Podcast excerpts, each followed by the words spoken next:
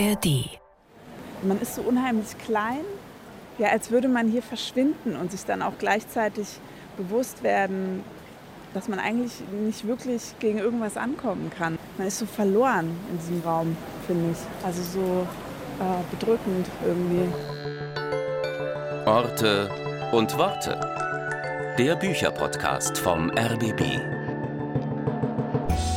Mit Nadine Kreuzhaler und Anne-Dore Krohn.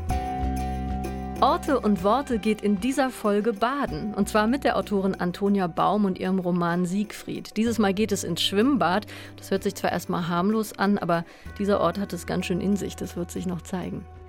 Jede Woche gehen wir raus an Orte, wo Literatur spielt oder wo Literatur entsteht. Wir treffen Autorinnen und Autoren mit ihren Büchern. Ja, Nadine, du hast für diese Folge von Orte und Worte ja Antonia Baum getroffen. Sie ist Kulturjournalistin bei der Zeit. Sie hat früher für die Frankfurter Allgemeine Sonntagszeitung geschrieben. Ihr erster Roman kam 2011 heraus mit diesem genialen Titel Vollkommen leblos bestenfalls tot. Aber seitdem ist einiges passiert, oder? Ja, genau. Seitdem ist viel passiert. Antonia Baum hat noch zwei Romane geschrieben und einen Essay über die Hip-Hop-Ikone Eminem. Sie ist Mutter geworden und hat auch darüber ein Buch geschrieben, Stillleben, ein sehr persönliches Buch über Mutterschaft. Ja, und jetzt gibt es ihren neuen Roman Siegfried. Und jetzt kommt unsere Challenge. Die machen wir jede Woche in Orte und Worte. Du hast eine Minute, Nadine, um das Buch vorzustellen. Eine Frau, Mitte 30, wacht eines Morgens schweißgebadet auf. Panik packt sie. Sie startet in den Tag wie immer, zieht sich an, versorgt ihr Kind, aber statt zur Arbeit fährt sie in die Psychiatrie. Sie sitzt da im Wartezimmer und denkt über ihr Leben nach. Sie ist Alleinverdienerin, ihre Beziehung zu ihrem Freund bröckelt und sie denkt jetzt über ihren Stiefvater nach, Siegfried, für den einer nur was wert ist, wenn er hart arbeitet und Leistung bringt. Und über ihre Großmutter Hilde denkt sie nach, die hart zu ihrem Sohn ist und noch härter zu sich selbst. Und sie erinnert sich an Stunden im Schwimmbad bei Hilde und auch wenn das Drill bedeutete, sehnt sie sich fast nach dieser Disziplin zurück. Was hat ihre eigene Härte mit der Eltern- und Großelterngeneration zu tun? Wieso ist es so schwer, die eigene Rolle als Mutter, als Elternpaar zu finden? Darum geht es in Siegfried. Das ist ein Roman zwischen Beckenrand und Burnout, wirklich klug konstruiert über Familiengeflechte und Prägungen, Männer- und Frauenrollen und Mental Load. Das klingt super. Zwischen Beckenrand und Burnout und spielt teilweise in einem Schwimmbad. Du bist also mit Antonia Baum schwimmen gegangen. Wo? Ja, genau. Wir hatten unser Schwimmzeug dabei. Allerdings schwimmen gegangen ist am Ende nur eine von uns. Warum und wer, das verrate ich jetzt noch nicht. Wir waren auf jeden Fall in der Schwimmhalle in der Finkensteinallee in Berlin-Lichterfelde. Und warum ausgerechnet dort? Naja, es hat erstmal ganz banale Gründe, weil die Pressestelle der Berliner Bäderbetriebe mir diese Schwimmhalle empfohlen hat. Ich musste uns ja anmelden. Wir wollten ja immerhin auch uns so für ein, zwei Stunden breit machen in äh, dem Schwimmbad. Und an dem Tag passte es eben da am besten. Und Antonia und ich haben uns wirklich nichts dabei gedacht. Ähm, Schwimmhalle ist Schwimmhalle, habe ich gedacht. Ja, und dann war die Überraschung groß. Die Schwimmhalle in der Finkensteinallee ist ein Bad mit Geschichte, mit dunkler Vergangenheit. Ich kenne die Schwimmhalle auch nicht, aber was ist so dunkel an der Vergangenheit?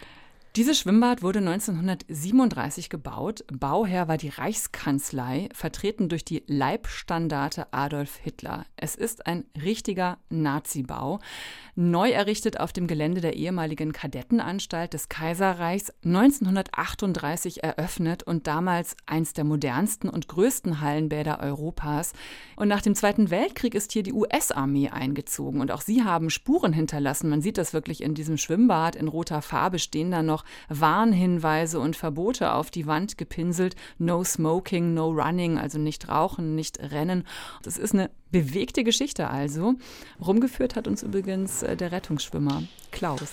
Ja, ich bin gespannt auf Klaus und auch auf das Schwimmbad. Wir hören jetzt Nadine Kreuzhaler und Antonia Baum, die sich über den Roman Siegfried unterhalten, und zwar in der Schwimmhalle in der Finkensteinallee in Berlin-Lichterfelde. Jetzt gehen wir in die Schwimmhalle sozusagen. Wie schön.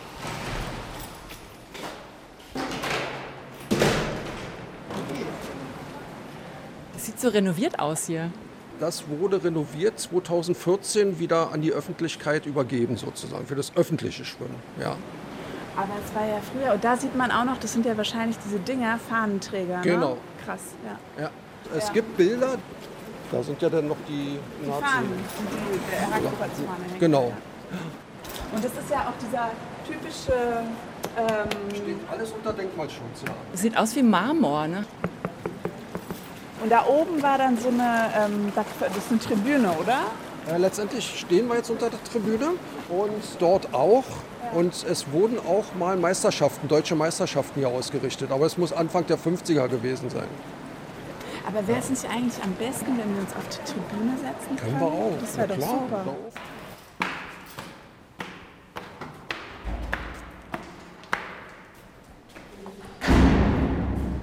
Wir haben uns jetzt auf die Tribüne zurückgezogen und schauen auf das Schwimmbecken, wo ein paar sehr wenige Leute ganz ruhig ihre Bahnen ziehen. Antonia, ich persönlich war sehr überrascht. Ich wusste ehrlich gesagt nichts über die Geschichte dieses Schwimmbades und auch über diese Architektur. Ja, ich wusste es auch nicht. Also ich war schon in einigen Schwimmbädern in Berlin, aber in, in dem hier noch nicht. Und es ist tatsächlich irgendwie ein bisschen bedrückend. Und wenn man da reingeht, also das Schwimmbad betritt, dann sind da ja jeweils so links und rechts von der Eingangstür so der nackte Körper eines Mannes und der einer Frau. Du spielst gerade auf die beiden sehr hohen Figuren oder Skulpturen am Eingang äh, des Schwimmbads an, die eben den Eingang so umrahmen. Das sind riesige, in Stein gehauene, ein männlicher und ein weiblicher nackter Körper. Es ist so, so riesengroß und genauso wie man sich ja auch in dieser Schwimmhalle so klein fühlt mit diesen unglaublich hohen Decken. Also es ist irgendwie alles so darauf angelegt, dass man versteht, das Individuum, dass es nicht auf es ankommt, sondern dass man halt irgendwie klein ist und verschwindet. Ansonsten kommen bei mir ja jedes Mal, wenn ich eine Schwimmhalle betrete, unweigerlich Kindheitserinnerungen hoch. Dieser Chlorgeruch, diese Wärme, die einem entgegenschlägt. Ja, ich denke dann auch immer gleich so an Schwimmhäute zwischen den Fingern, also blaue Lippen. Was bedeutet dir Schwimmen? Was ist Schwimmen für dich? Mm, Schwimmen ist für mich Sicherheit, Ruhe, super viele Kindheitserinnerungen, einfach so ein gutes Gefühl im Körper, so von diesem Wasser umgeben zu sein, was ja wahnsinnig schwer ist und so auf einem, ja, es gibt einem so sehr das Gefühl, da zu sein. Ich liebe Chlor, den Geruch. Ich mochte das nicht, wenn wir mit der Schule schwimmen waren, dass man sich da so zeigen musste. Also so, dass dann alle sehen konnten, wie man aussieht, wenn man fast nackt ist. Das war mir nicht angenehm. Ich mochte es auch mit der Schule nicht so gerne, weil es ja dann auch um Wettbewerb ging. Lass uns mal zuerst dich ein bisschen kennenlernen. Ich habe da so einen kleinen Steckbrief vorbereitet. Ich stelle dir kurze Fragen und du antwortest einfach ganz spontan. Was machst du zuerst, wenn du morgens aufstehst? Das, was meine Kinder wollen. Und was wollen deine Kinder? Was zu essen, Fernsehen, dass ich mir irgendwas angucke, dass ich sie irgendwo hintrage, dass ich einem meiner Kinder die Windeln wechsle. Solche Sachen. Kaffee oder Tee? Kaffee. Müsli oder Stulle? Weder noch. Morgens. Ich brauche ein bisschen Zeit, bis ich essen kann. Gummibärchen oder Schokolade später am Tag? Schokolade. Wo bist du aufgewachsen, Antonia? Wohnung oder Haus, Stadt oder Land? Haus und eher Land. Wo genau? Unterschiedlich. Also teilweise ähm, im Odenwald. Also wir sind ein paar Mal umgezogen, aber teilweise im Odenwald. Das ist bei Frankfurt. Wann bist du nach Berlin gezogen? Ich glaube 2005, also vor 100 Jahren irgendwann. Was ist dein Lieblingsort in Berlin? Mein Bett.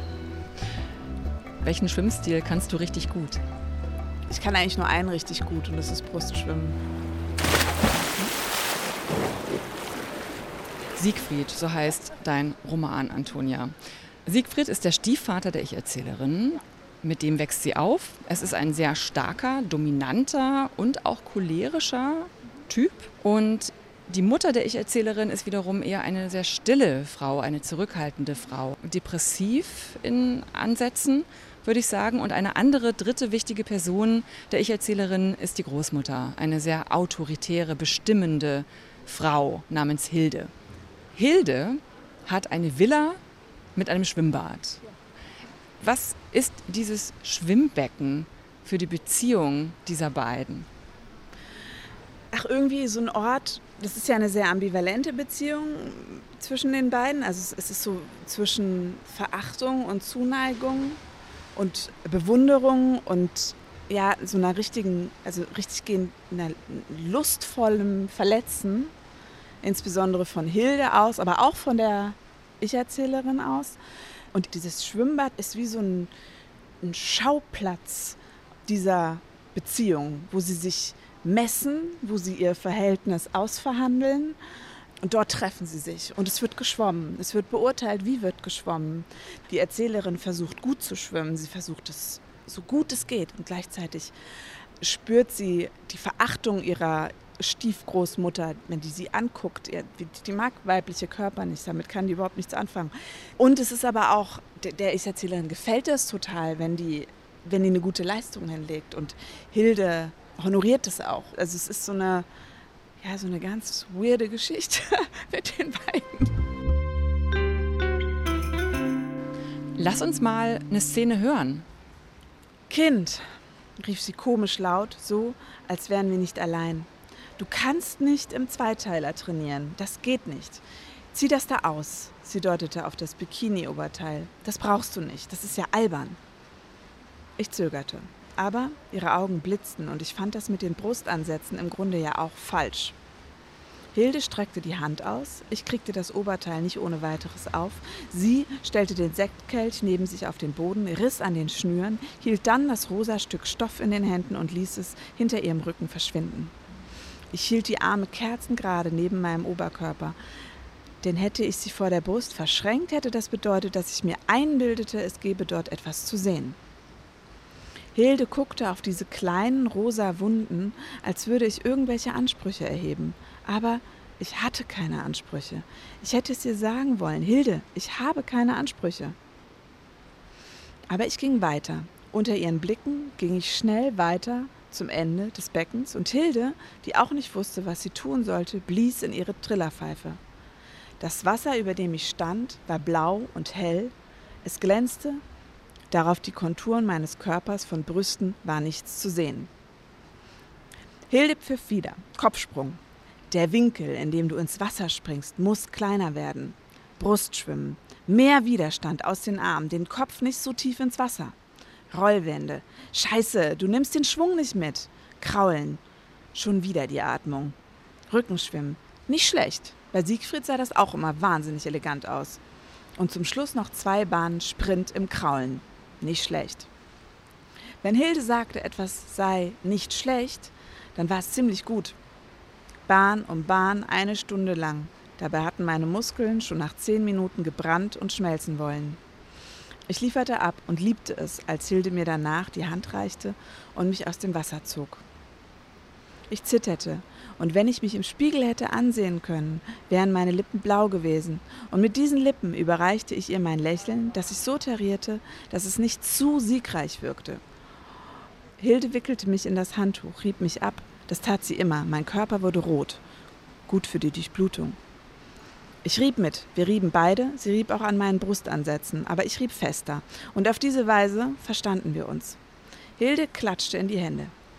Jetzt frühstücken wir, sagte sie. Das ist ja ein Wer kann fester, wer ist härter Wettbewerb zwischen Hilde und der Ich-Erzählerin, ne? Genau, also das ist für sie eine also sehr strenge Art das eigene Tun zu beurteilen, was auch die Ich-Erzählerin dann in der Gegenwart tut und was sie erschöpft. Aber nicht nur, also es ist ein, ein Aspekt. Was ist los mit Hilde? Woher kommt ihre Härte, ihre Strenge, ihr Hadern mit ihrem Körper? Ja, genau. Also man, man merkt immer wieder, dass sie den eigentlich nicht haben will und dass es eigentlich etwas ist, was sie als Zumutung empfindet. Sie will mit allem, was schwach ist, nichts zu tun haben. Also das gilt grundsätzlich auch für den alternden Körper. Damit hat sie ja auch ein Problem.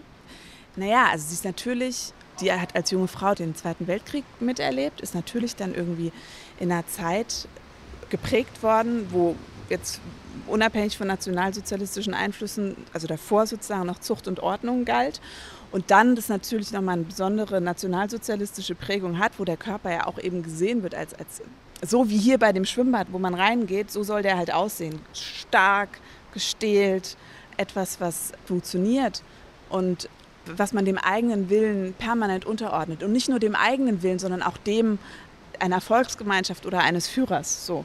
Und das ist äh, Hilde. So. Das hat sie verinnerlicht. Und sie hat gesehen, weil sie schlau ist, sie ist ja überhaupt nicht doof, aber sie hat gesehen, dass es interessanter ist, ein Mann zu sein. Das ist vielversprechender, erfolgsversprechender. Man kann wirksamer werden, man kann mehr machen, man kann mehr beeinflussen. Das heißt, sie hat sich einfach äh, auch identifiziert damit, ein Mann zu sein. Wir haben jetzt viel über Hilde gesprochen, die Großmutter der Ich-Erzählerin. Dein Buch heißt ja aber nicht Hilde, sondern Siegfried. Siegfried ist der Stiefvater, ein starker Mann, ein Macher, einer, der Geld hat, einer, der alles regeln kann, die Konstante im Leben der Erzählerin äh, sozusagen. Andererseits aber auch einer, der offenbar auch gewalttätig geworden ist gegenüber seiner Frau, der Mutter der Ich-Erzählerin. Wer ist denn eigentlich prägender für die Erzählerin? Ist es nun Siegfried oder Hilde? Naja, also Siegfried geht ja aus Hilde hervor.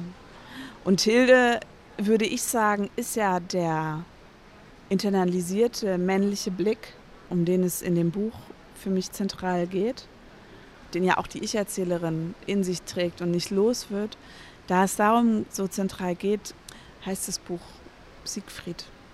Was würdest du denn sagen? Was ist das für ein Mann? Der ist ja auch gefangen in einem bestimmten Rollenbild. Ne? Das heißt ja über ihn an einer Stelle, er geht zur Arbeit, er kommt von der Arbeit, er redet über die Arbeit, er muss noch mal schnell was arbeiten. Als einer, der sich komplett über die Arbeit, über das Machen definiert. Ja, ich würde nicht gerne mit ihm tauschen wollen. Laufen nicht irgendwie total viele Siegfrieds rum? Und dann irgendwann werden sie dann schwer verwundet durch einen Herzinfarkt oder ähm, sie fallen um oder das ist doch, was uns umgibt den ganzen Tag, oder? Und es gibt auch viele Frauen jetzt, die Siegfrieds werden. Dieser ganze Quatsch von wegen diesen tolle Frauen, Powerfrauen, ist ja auch eine Form des Siegfriedseins dieses Konzept, sich für unverwundbar halten. Doch, ich würde sagen, das haben Frauen so nicht. Sie sind halt nur krasse Soldaten, aber dieses sich so für un unverwundbar halten und aber keine Idee haben von der eigenen Verletzlichkeit, das ist für mich Siegfried. Weil du auch gerade von Unverwundbarkeit gesprochen hast. Genau. Ähm, Siegfried, ja. Hilde, da denke ich natürlich sofort an die Nibelungen-Saga. Ja. Siegfried und Brunhilde, das ist keine zufällige Namenswahl, oder?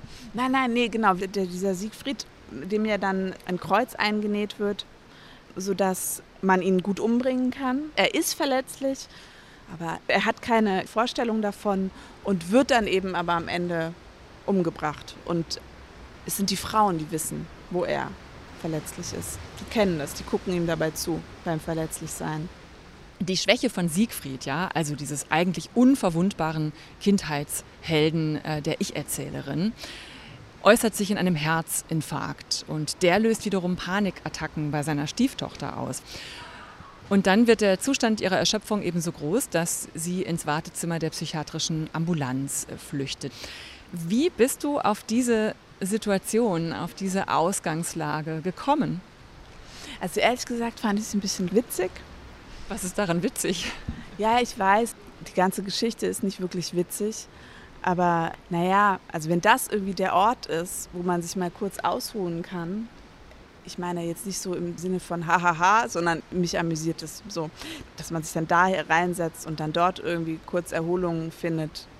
Aber es ist natürlich auch so, sie, sie will ja irgendwie auch in die Psychiatrie gehen in der Hoffnung, dass da jemand ist, also jemand, der sie sozusagen von außen zusammenhält. Sie denkt da ja konkret an einen Arzt. Sie sucht sich ja eigentlich wieder so einen Siegfried und hat danach Sehnsucht. Das ist ja auch in der Psychoanalyse so dieser männliche Blick auf die irre gewordene Frau. Das hat ja auch irgendwie so eine Tradition. Damit hat es was zu tun, aber es war eigentlich eher so eine intuitive Geschichte, dass ich dachte, das ist stimmig. Kam da ein Impuls vielleicht auch aus der manchmal eigenen Erschöpfung von dir? Wenn ich mich umschaue, so ganz viele sind, sagen mir das immer. Viele Frauen. Das war meine Idee, da etwas beschreiben zu können, was, was ich irgendwie immer wieder sehe. Also so eine ja, vielleicht eine spezifisch weibliche Form der Erschöpfung, wollte ich aufschreiben. Unter anderem, nicht nur. Männerrollen, Frauenrollen, Mütterrollen und Väterrollen, auch das ist ein großes Thema in äh, diesem Roman. Was würdest du sagen, warum ist es so schwierig, die ganz eigene Mutterrolle für sich zu definieren oder Elternrolle?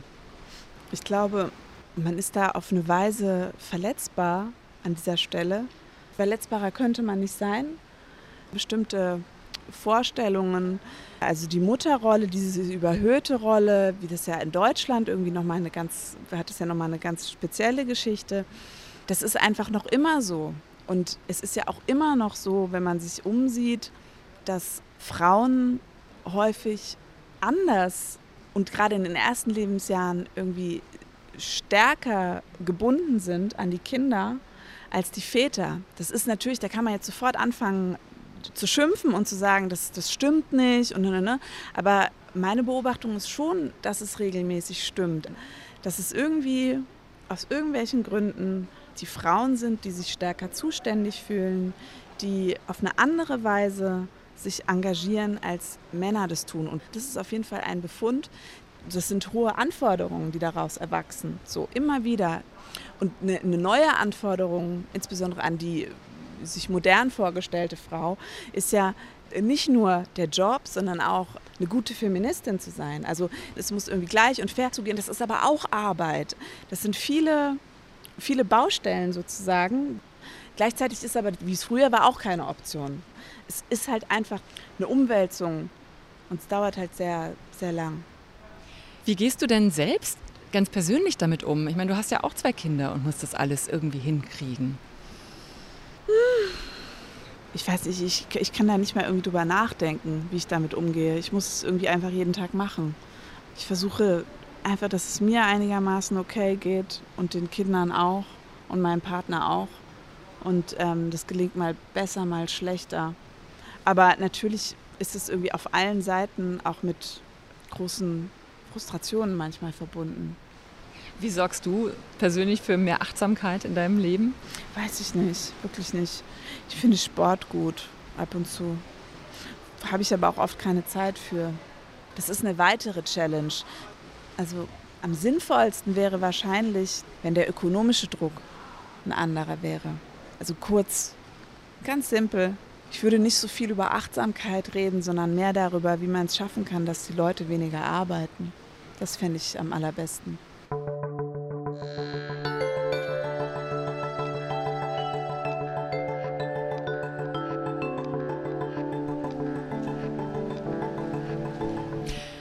In Orte und Worte empfehlen wir uns auch immer gegenseitig Bücher, neue Bücher oder Bücher, die für uns wichtig sind.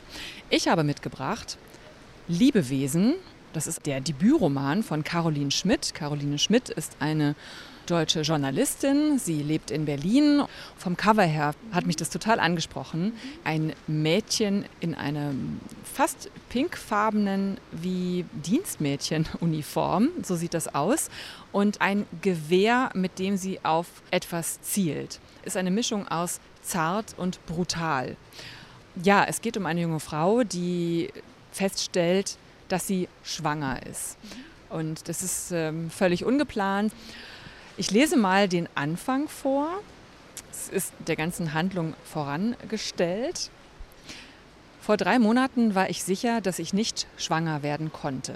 Dann war ich sicher, dass der Abbruch erfolgreich gewesen und ich in meinem Körper wieder allein war. Ich lag in beiden Fällen daneben. Und dann geht's los.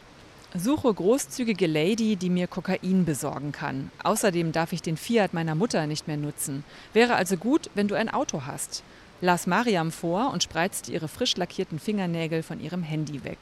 Wir hatten den ganzen Sonntag am See verbracht und genossen jetzt in der Hollywood-Schaukel auf unserer Dachterrasse die ersten Luftzüge unter 30 Grad. Also, die Ich-Erzählerin Leo lebt in einer WG, führt ein, ja, nicht sorgloses, aber so ein typisches äh, Großstadtleben und nun platzt diese ungewollte Schwangerschaft in ihr Leben. Würdest du jetzt weiterlesen? Hat dich das neugierig gemacht und warum? Dieses Cover, das gefällt mir sehr. Und auch das erste, was dem vorangestellt war, also diese drei Sätze. Die mochte ich sehr gerne. Du hast auch ein Buch mitgebracht, Antonia. Welches Buch möchtest du mir und uns ans Herz legen? Ich empfehle das Buch Kein Anschluss unter dieser Nummer. Das ist im Kamper Verlag erschienen und es versammelt Gespräche mit der Schriftstellerin Irmgard Coin, die ich wahnsinnig liebe und die für mich super wichtig war und die in Deutschland lange vergessen war. Man hat sie irgendwie 1977, glaube ich, in ihrer Messi-Wohnung in Köln wiederentdeckt und dann sind einige Journalisten, Journalistinnen zu ihr gegangen und haben sich mit ihr unterhalten über ihr bewegtes, krasses Leben. Also sie war während der Weimarer Republik eine extrem erfolgreiche Schriftstellerin. Besonders bekannt von ihr ist das Kunstseidende Mädchen. Aber dann kamen die Nazis und ihre Bücher wurden verboten. Und sie ist dann nach Ostende ins Exil gegangen. Sie hat das alles nicht so richtig verwunden und konnte auch nicht an ihren Erfolg anknüpfen. Diese Gespräche, die in diesem Buch versammelt sind, das sind eben Gespräche über diese Zeit, ihre Sicht auf dieses Kriegsdeutschland und das Nachkriegsdeutschland. Sie hat auch gerne geflunkert. Sie hat immer behauptet, sie arbeite an einem großen Roman. Es ist aber keine Zeile gefunden worden. Und diese Gespräche, die da drin versammelt sind, sind so ein bisschen als Ersatz gedacht. Und es ist toll. Antonia Baum empfiehlt Irmgard Coin, kein Anschluss unter dieser Nummer. Gespräche statt einer Autobiografie im Kamper Verlag erschienen. Ich empfehle Caroline Schmidt, Liebewesen im Eichborn Verlag. Sport ist eine Sache, die dich entspannt, hast du gerade gesagt. Wir sind ja hier in einem Schwimmbad. Wir sitzen auf der Tribüne hier in der Schwimmhalle in der Finkensteinallee und schauen auf die Bahnen unter uns, auf diese Schwimmbecken und das lacht mich schon die ganze Zeit an. Wir könnten ja gleich einfach noch mal ein paar Bahnen ziehen. Ich habe mein Schwimmzeug dabei. Ja, ich würde auch gerne und könnte mir nichts Besseres vorstellen, als jetzt hier den Rest des Tages hin und her zu tauchen und zu schwimmen. Aber ich muss arbeiten und dann zu meinen Kindern. Keine Zeit, keine Zeit. Nein, leider nicht. Danke, komm gut nach Hause. Ja, ich danke. So, ich springe jetzt mal ins Wasser.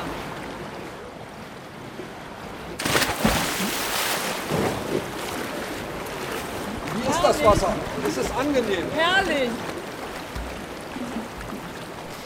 Ja, das klingt ja wirklich herrlich, Nadine. Der Sprung ins kalte Wasser, das war bestimmt erfrischend. Ja, das hat richtig gut getan. Und ganz ehrlich, die 50 Meter Bahn, das Licht, das durch die riesigen Fensterfronten ins Becken scheint, die sind ja hallenhoch, diese Fensterfronten, das macht das Schwimmen da schon sehr angenehm. Auch wenn man dort wirklich Geschichte einatmet. Ne? Nazizeit, Kalter Krieg, Wende bis in die Gegenwart. Wir haben ja drüber gesprochen. Ein Ort, der mich wirklich überrascht hat. Du hast also ein neues Schwimmbad in Berlin kennengelernt. Wem würdest du denn diesen Roman empfehlen?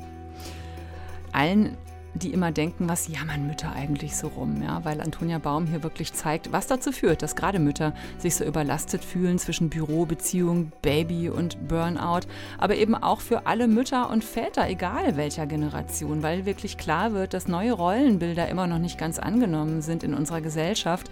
Ja, und dieses Buch ist natürlich auch für alle Siegfrieds dieser Welt, alle, die denken, ach, das schaffe ich auch noch und das auch noch, Herr mit der Arbeit. Pausen sind was für Weicheier. Also macht mal einen Break, atmet mal durch, geht schwimmen. Und ich meine damit auch mich ganz persönlich, weil ich auch dazu neige, immer noch mal zu sagen, her damit. Also das ist auch eine Aufforderung an mich selbst. Und nach dem Sprung ins Wasser habe ich mir vorgenommen, eben auch wieder öfter schwimmen zu gehen. Also ich habe jetzt auch Lust, diesen Roman zu lesen. Das sind alles Themen, die ich kenne und die mich interessieren. Der Roman Siegfried von Antonia Baum ist bei Ullstein erschienen, hat 256 Seiten und kostet 24 Euro. Und alle Infos dazu findet ihr auch in den Show Notes von Orte und Worte. Ja, und in der nächsten Folge, Anne-Dore, triffst du ja Judith Herrmann, oder? Wo seid ihr denn unterwegs? Ja, ich freue mich total. Ich liebe Judith Herrmann schon ganz, ganz lange, seit ihrem ersten Buch Sommerhaus später. Und wir treffen uns in einem der Hörsäle an der Freien Universität hier in Berlin. Da hat Judith Herrmann studiert und ein Hörsaal ist im Moment einfach der passendste Ort für diese Autorin, denn ihr neues Buch, das sind Vorlesungen, Poetikvorlesungen, die sie in einem Hörsaal gehalten hat. Wir hätten uns alles gesagt, heißt das Buch, und ich kann schon mal verraten, dass es sich eher liest wie lauter ineinander verschlungene Kurzgeschichten.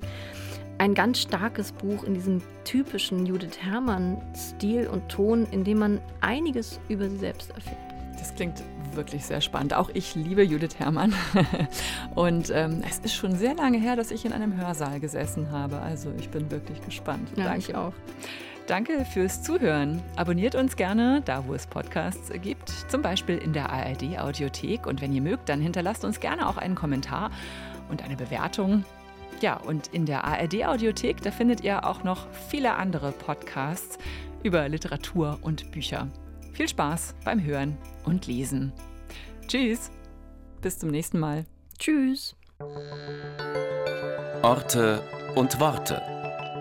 Der Bücherpodcast vom RBB. Redaktion Nadine Kreuzhaler.